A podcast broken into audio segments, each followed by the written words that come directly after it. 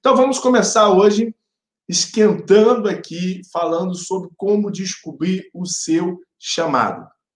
Olha, muitas pessoas pensam em ir para a África simplesmente para suprir as suas necessidades, simplesmente para cumprir um curso, um treinamento. Mas nesta conferência, nós só chamamos pessoas que estão realmente apaixonadas por missão.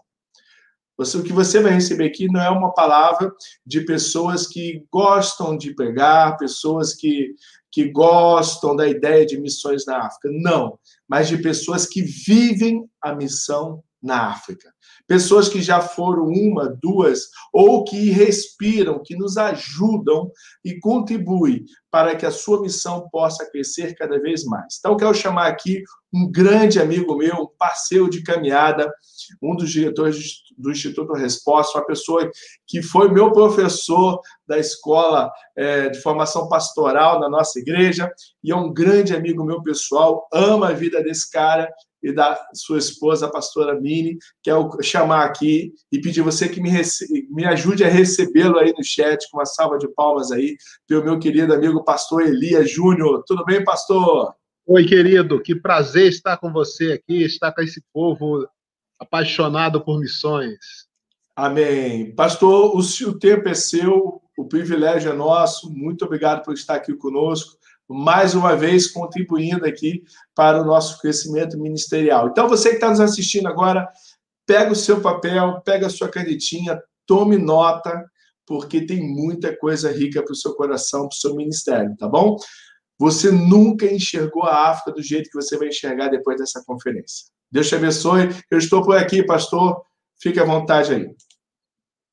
Obrigado, queridos. É um prazer enorme estar com vocês e especialmente para falar de um tema tão relevante que é missões.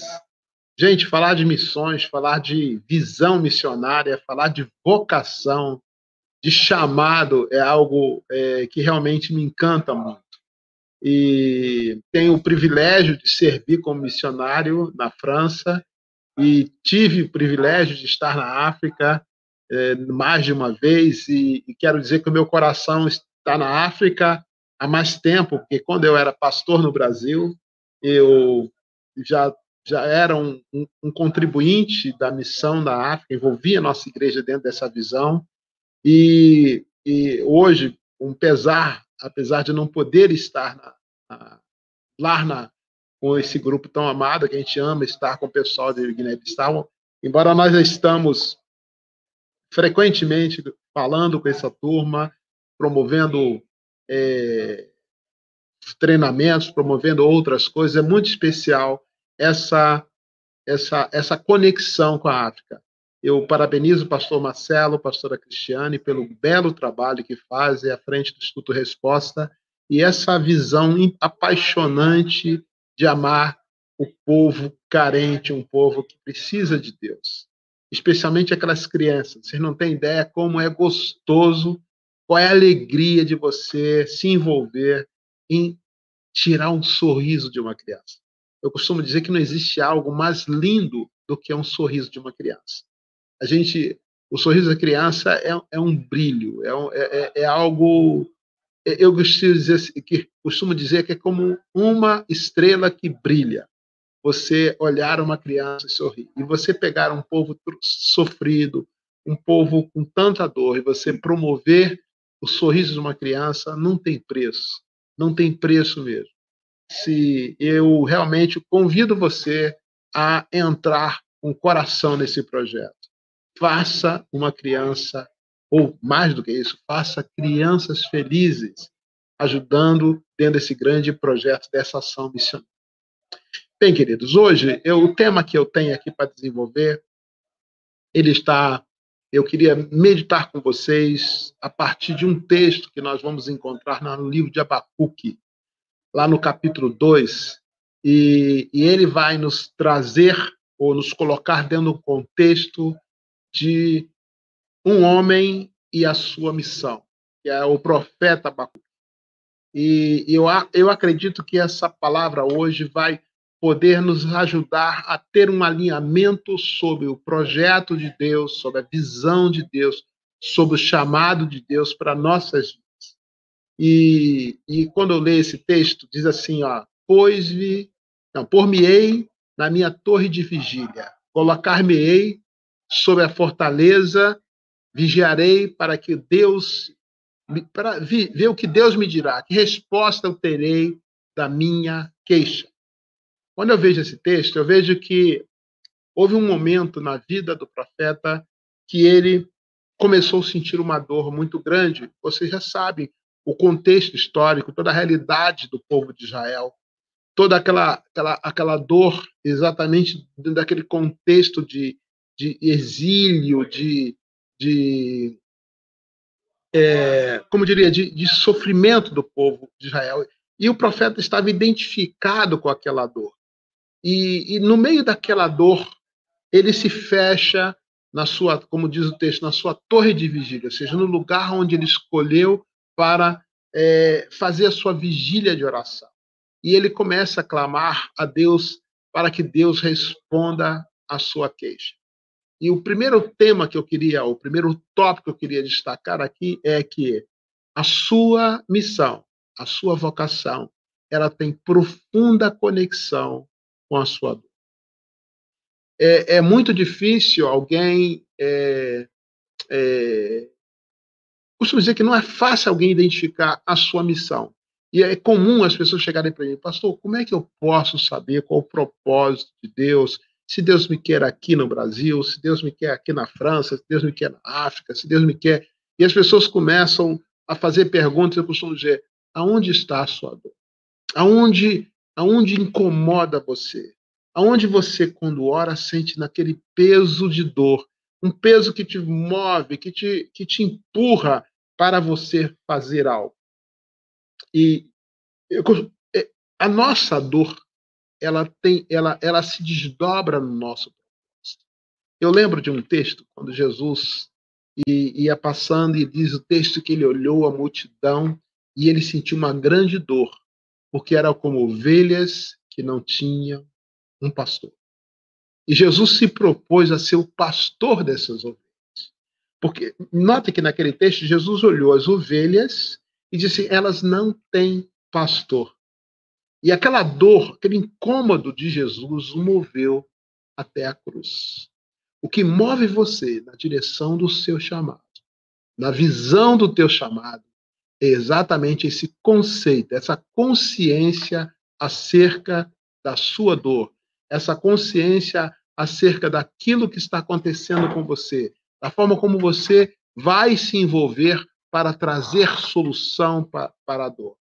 É interessante isso, porque quando eu tenho consciência da dor e eu começo a trazer essa dor diante do altar de Deus, Deus me dá uma revelação de como eu me coloco, como devo me colocar como solução para essa dor.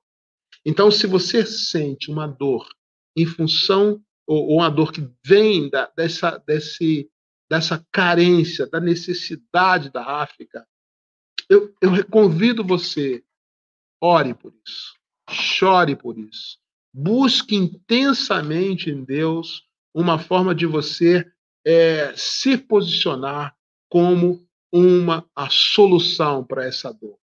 Você é a solução de Deus para essa dor. Então, é, é, é a primeira, primeiro ponto, identifique, descubra é, aonde é que está a dor, aonde dói em você, e coloca isso diante do altar de Deus. Certamente, no momento em que você coloca, conecta o teu coração com essa dor, você vai conseguir enxergar onde Deus quer.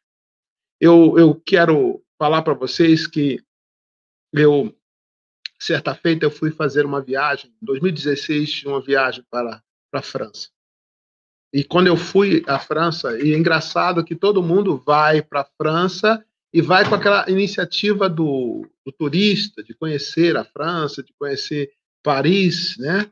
E curiosamente, eu estava ali conhecendo, dado momento, o Espírito Santo me fez sentir algo que eu nunca imaginei que ia acontecer comigo. De repente, eu, meu, meu coração começou a sentir uma dor profunda. E as lágrimas vieram ao meu rosto quando eu vi claramente uma voz dizendo assim: escuta o choro desse.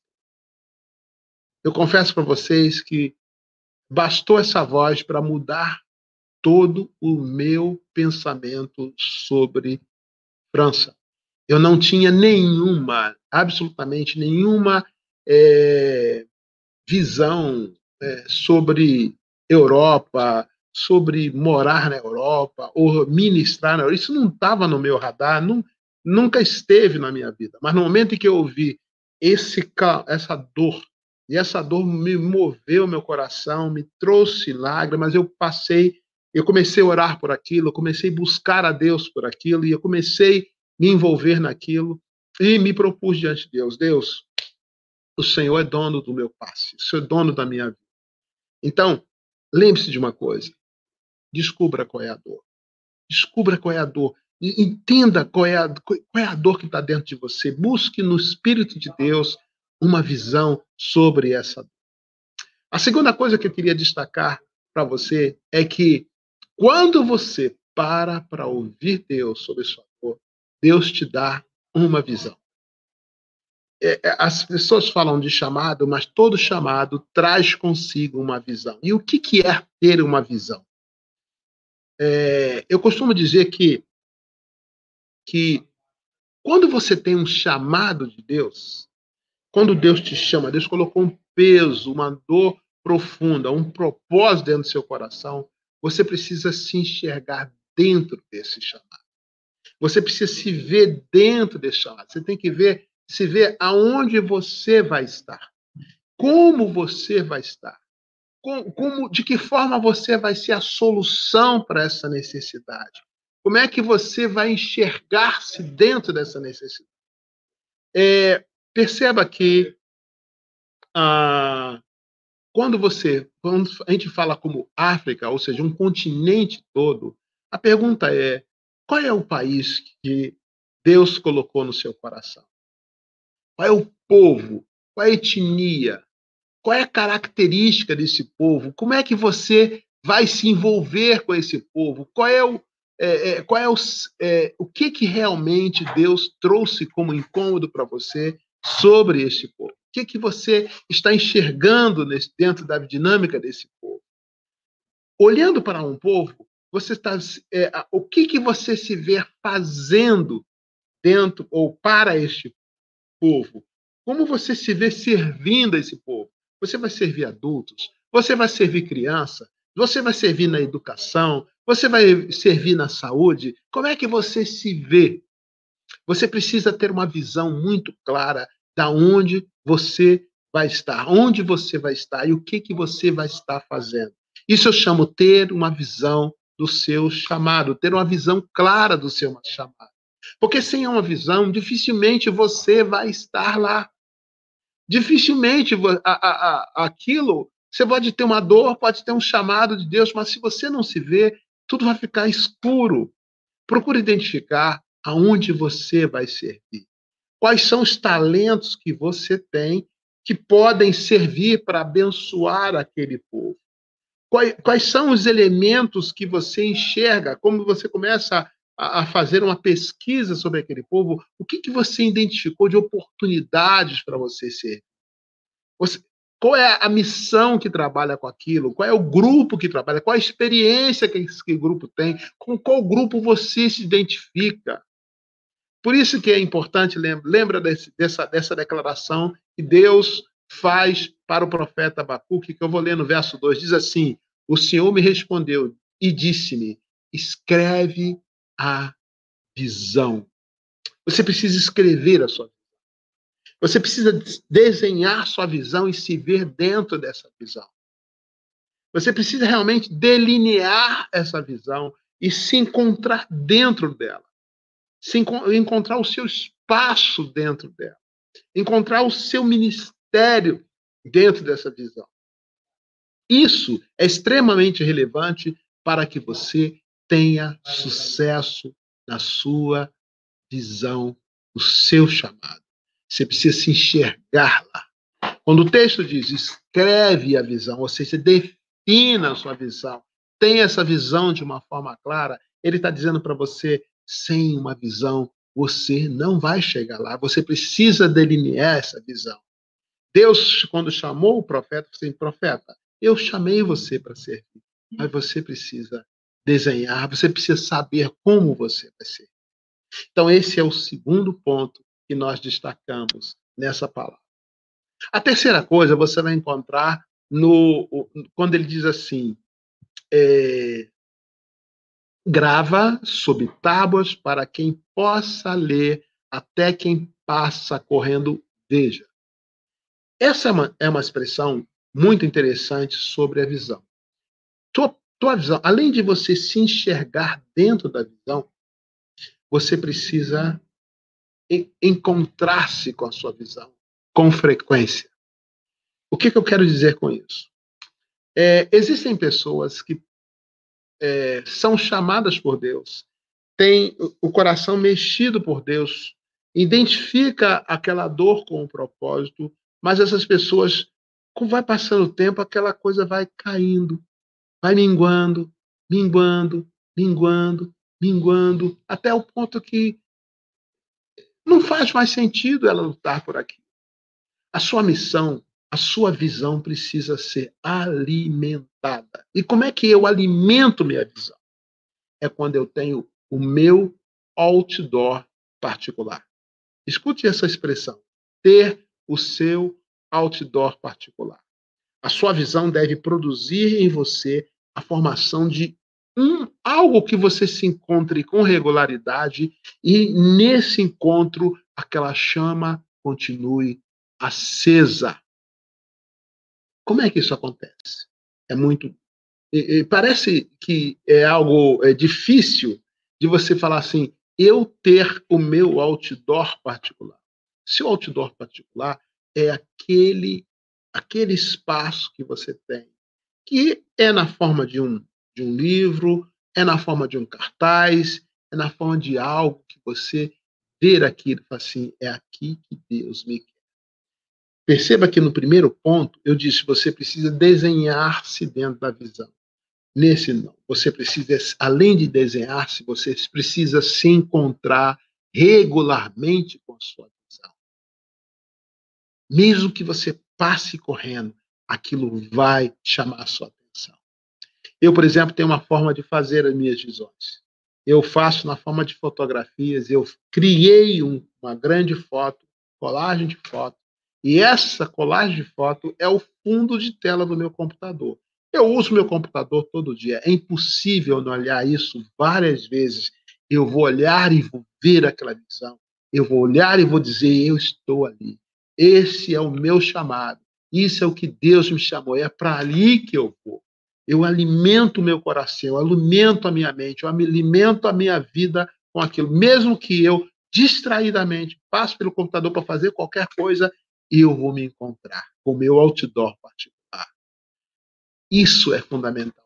Você tem um encontro frequente com o seu chamado, com a sua vocação. Isso tem que mover você. Isso tem que, isso tem que despertar você para estar lá. Deixa eu trazer uma, uma coisa curiosa. E eu queria chamar a atenção para você. Ninguém vai aonde não enxerga. Isso é, é básico. Ninguém vai aonde não enxerga. E aquilo que você não enxerga, você não acredita. Se você não tiver a frequência de enxergar a sua visão, a sua fé será frágil.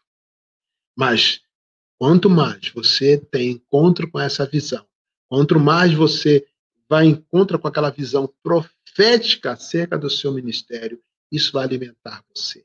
Isso vai fazer com que você rompa com medo, com as dificuldades. Eu não gosto muito de estar falando sobre isso, mas eu acho importante citar vocês. Eu lembro que quando eu estava me definindo para me lançar na minha, na minha visão, algo muito drástico me aconteceu. Eu perdi é, minha filha. E você imagine como é difícil. E normalmente, quando as pessoas perdem, a gente realmente fica totalmente perdido, sem noção do que vai fazer. Mas uma coisa, coisa ficou muito clara. A visão do meu chamado. Porque eu me encontrava com ela periodicamente.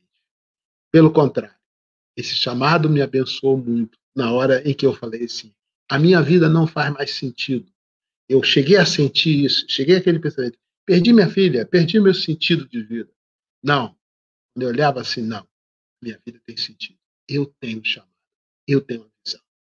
Lembre-se de uma coisa: quando você é chamado por Deus, possivelmente você pode passar por situações muito difíceis, situações em que vão roubar de você até a expectativa de vida. Mas eu quero dizer para você uma coisa: se você tem a sua visão escrita, você vai persistir. Ela vai estar te visitando, dizendo assim: é para cá que você vai. É aqui que Deus te quer. Neste lugar que Deus te quer. É nesse espaço que Deus te quer. Então, escreva a sua visão e se encontre periodicamente com a sua visão. Amém? Eu queria então chamar a atenção para o último ponto que nós temos nessa, nessa meditação. Quando, o, quando Deus falou para o profeta, dizendo assim, verso 3: Porque a visão ainda está para cumprir-se no tempo determinado. Presta atenção nessa expressão. A visão está para cumprir-se no tempo determinado. Um dos erros mais crasos que se comete é quando você tem um chamado, uma vocação missionária, é você é, destruir essa vocação, não pelo é, é, como se não pelo, pela passividade, mas pela atividade fora do tempo. Ele fala claramente que tudo tem um tempo determinado. Gente, Deus é um Deus de processo. Você, quando vê Deus criar o mundo, no primeiro dia, ele cria a luz. Depois, ele cria os lumiares. E assim por diante, cada coisa Deus cria a seu tempo. Deus criou o universo dentro de um processo. E tudo que não obedece o processo não traz algo bom. Por exemplo, o que, que não obedece um processo? Aborto. Aborto não obedece processo. Ele não chega no, no ponto certo. Por isso nasce morto. Porque não obedeceu um processo. Outra coisa que não obedece processo: acidente. Acidente não, acidente acontece, de repente aconteceu, e aquilo trouxe grande frustração. Observe, a tua vocação e o teu chamado precisa obedecer um processo. E o que, que significa obedecer um processo? Todo processo ele é ele tem é, é definido como uma sequência ordenada de atividades. E eu queria chamar isso de etapas. Por exemplo, se você tem um chamado para, para a África, pergunta: o que, que você está fazendo por esse chamado? Você está se preparando? Você já escolheu qual é o povo que você vai tratar? Você já conhece qual é a língua dele? Qual é a cultura desse povo?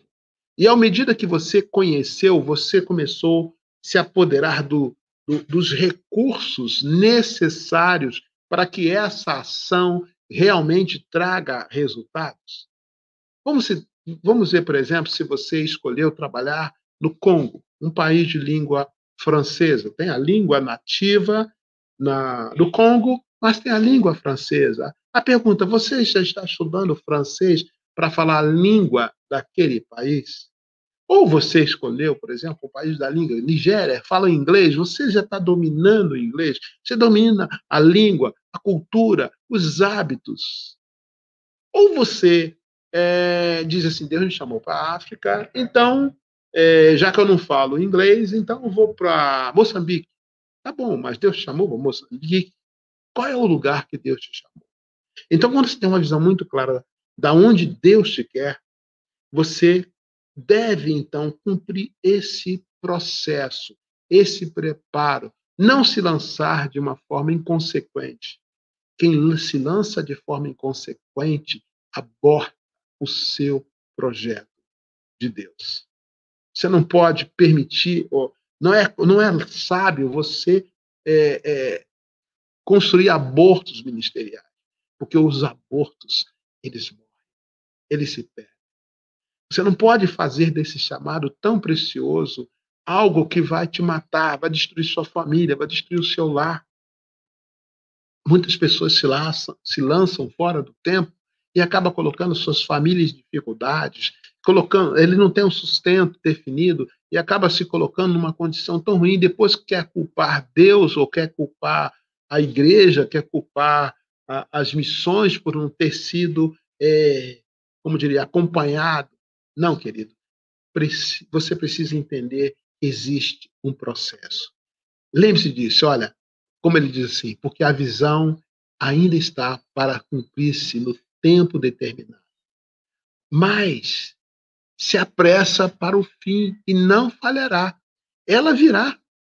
Uma das grandes angústias do processo é que, normalmente, quem está vivendo o processo, a pessoa entra num processo de angústia, porque ela quer ver a coisa concluída. E quando ela não vê a coisa concluída, ela começa então a julgar que tem algo errado, que aquilo não vai acontecer, que aquilo é, é, é, é como diz, aquilo não, não é, é uma ficção. Não. Lembre-se de uma coisa: todo projeto de Deus é perfeito, mas ele tem o seu tempo determinado. Por isso que ele diz assim: se tardar, espera, porque certamente virá, não tardará. Interessante, quando ele fala se eh, quando ele fala se tardar, espera, pois não tardará, é porque engraçado, porque no primeiro momento tarda na minha perspectiva. Eu estou querendo que se cumpra logo. Então, para mim, está tardando. Mas ele diz: virá e não tardará. Por que, que virá e não tardará? Porque no, o tempo de Deus nunca é tardio. O tempo de Deus é o tempo de Deus. Embora eu veja como algo que está demorando, Deus tem o tempo para que a coisa aconteça. Aprenda a viver o projeto de Deus mas viver de coração inteiro, de coração intenso. Então vamos fazer uma, uma, um retrospecto do que, que nós falamos aqui hoje. Primeira coisa muito importante: você precisa conectar a sua dor com o seu propósito. Identifique o seu propósito, porque ele tem íntima conexão com a sua dor. E essa dor precisa ser colocada no altar de Deus, para que Deus revele você onde ele quer estar. A segunda coisa é que quando você coloca isso diante de Deus, isso vai trazer para você uma revelação, vai trazer uma visão, uma visão onde você está. E você precisa se enxergar dentro dessa visão. Você precisa se ver lá dentro, você precisa se enxergar, é, é, é, é não, não apenas encontrar foto, mas se ver dentro da foto. Não apenas ver o filme, mas ver você dentro do filme, ver você agindo dentro do filme, ver o que, qual é a sua, o seu papel dentro do filme. A terceira coisa é que além de você enxergar, você precisa se encontrar com a sua visão. Por isso, ela precisa, você precisa ter seu outdoor particular, o seu outdoor onde você se encontra com a sua visão. Ao invés de ficar falando para um montão de gente o que Deus vai fazer, eu quero que você entenda o que você vai fazer. Você precisa, aquela visão vai alimentar você. E por último, obedeça o processo. Não aborte, não seja um aborto ministerial. Não seja um acidente ministerial, mas construa uma vida, construa um ministério completo. Um ministério onde a sua vocação ela chegue ao alvo. Ela chega aos objetivos de Deus, porque você passou pelo processo mesmo que na sua ótica tarde, existe um tempo de Deus. E Deus, o seu tempo, vai te colocar. Isso não garante a você que você não vai ter problemas, mas uma coisa é certa: muitos problemas você não terá se você, de fato, viver o projeto de Deus com sabedoria. É isso que eu queria falar com você. Eu queria que eu sei que talvez alguns de vocês tenham alguma pergunta. Eu queria chamar o pastor Marcelo aqui. E eu acredito que é, é um, essa, é, essas palavras vão abençoar muito a sua seu ministério. Amém. Amém. Com certeza, pastor. Eu já fiz aqui as minhas anotações. Vou colocar as minhas anotações cá na descrição quando acabar a próxima sessão, para que você possa rever aí o seu processo de anotação. E é mais importante do que você simplesmente anotar, é você revisar e colocar em prática aquilo que você vai estar aprendendo nesses dias. E realmente esse processo de fazer um, esse mapa, né, esse mapa mental, esse mapa de fotos, você visualizar o que Deus orienta Abacuque em 2.3, é importantíssimo, eu faço isso e o resultado vem com certeza. Pastor, é, eu gostaria que, para nós iniciarmos com chave de ouro essa nossa primeira transmissão, que o senhor fizesse uma oração de abertura.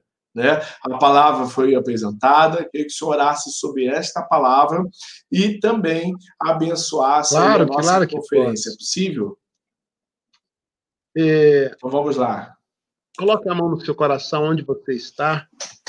É, eu, eu chamo você para colocar a mão no seu coração, porque isso cria uma conexão.